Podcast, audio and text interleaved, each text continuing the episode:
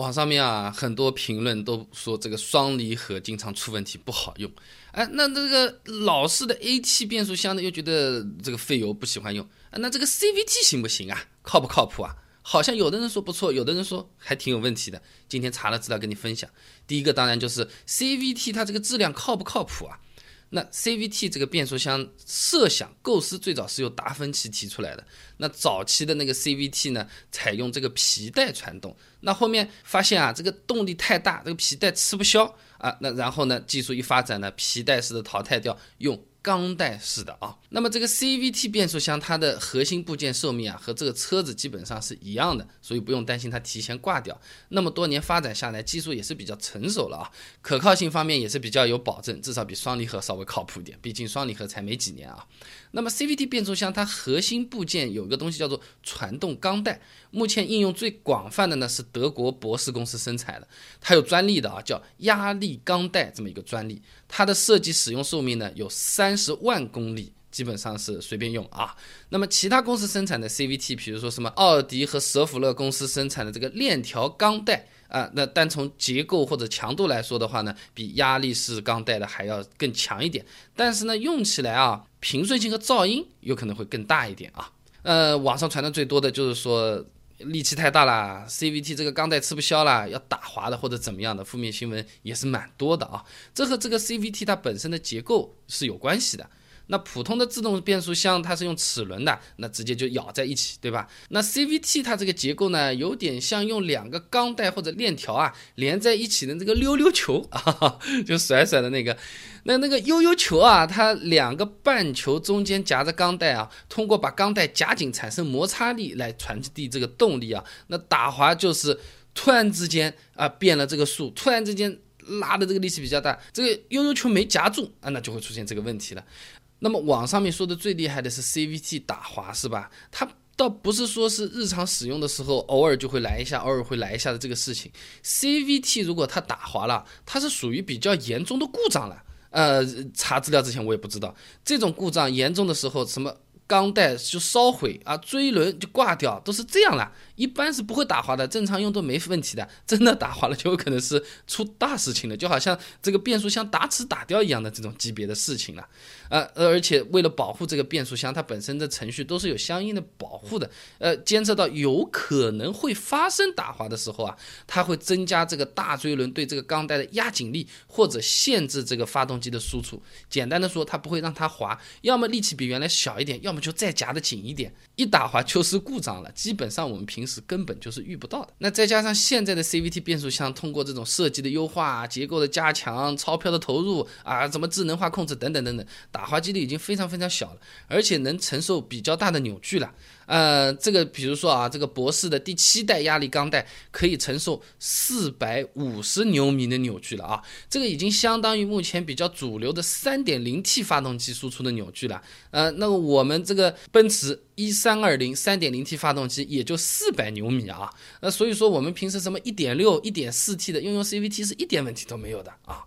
那么 CVT 它有一个靠谱的地方呢，就是说相比双离合来说啊，呃，这个 CVT 呢，它也是用液力变矩器和发动机来连接的，这个和传统的 AT 变速箱是一样的。那因为这个液力它不是一个刚性连接啊，它是不会像双离合一样存在这种摩擦片使用过度、过热了、各种双闪了、各种呃过热保护了不能用的这种问题的，本质上就是一个优化版的 AT 变速箱。哎，我们可以这么理解啊。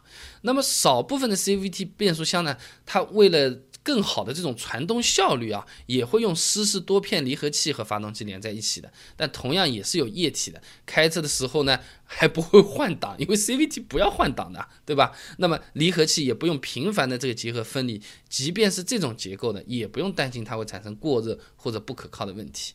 所以说，CVT 总的来说啊，可靠性还是非常好的。呃，目前全世界的话，最起码有超过一百款的车型在用 CVT，总的这个台数啊，两千万台以上。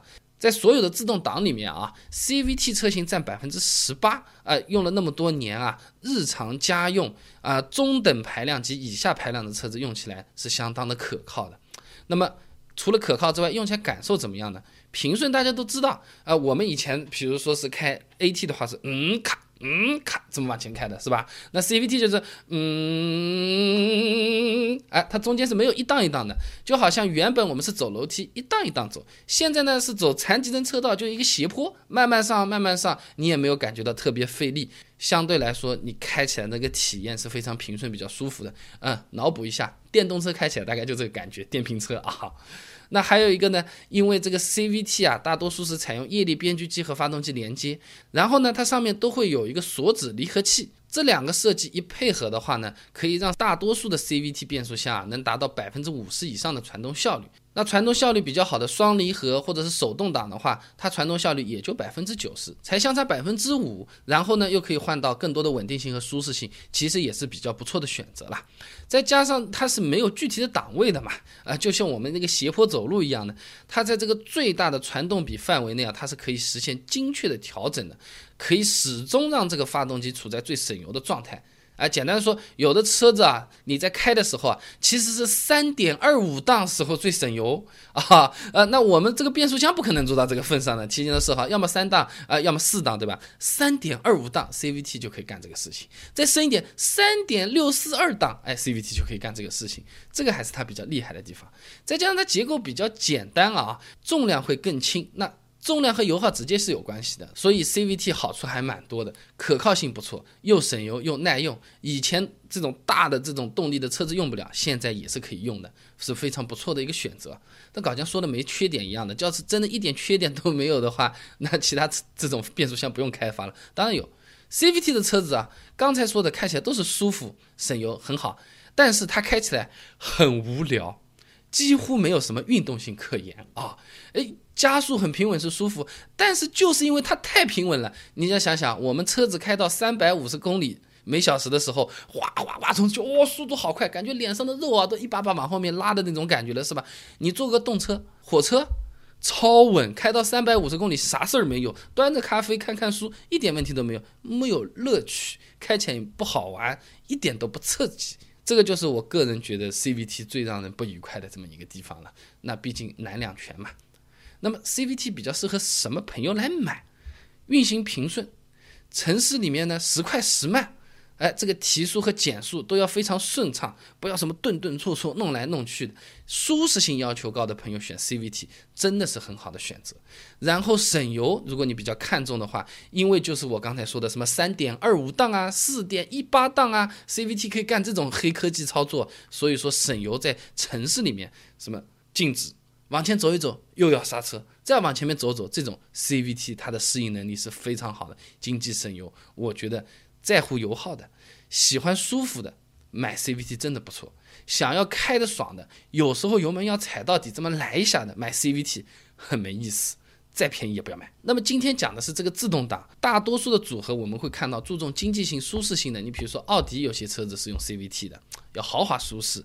而日本很多车子，什么丰田、本田啊、日产有很多车子用 CVT，它是为了省油和平顺。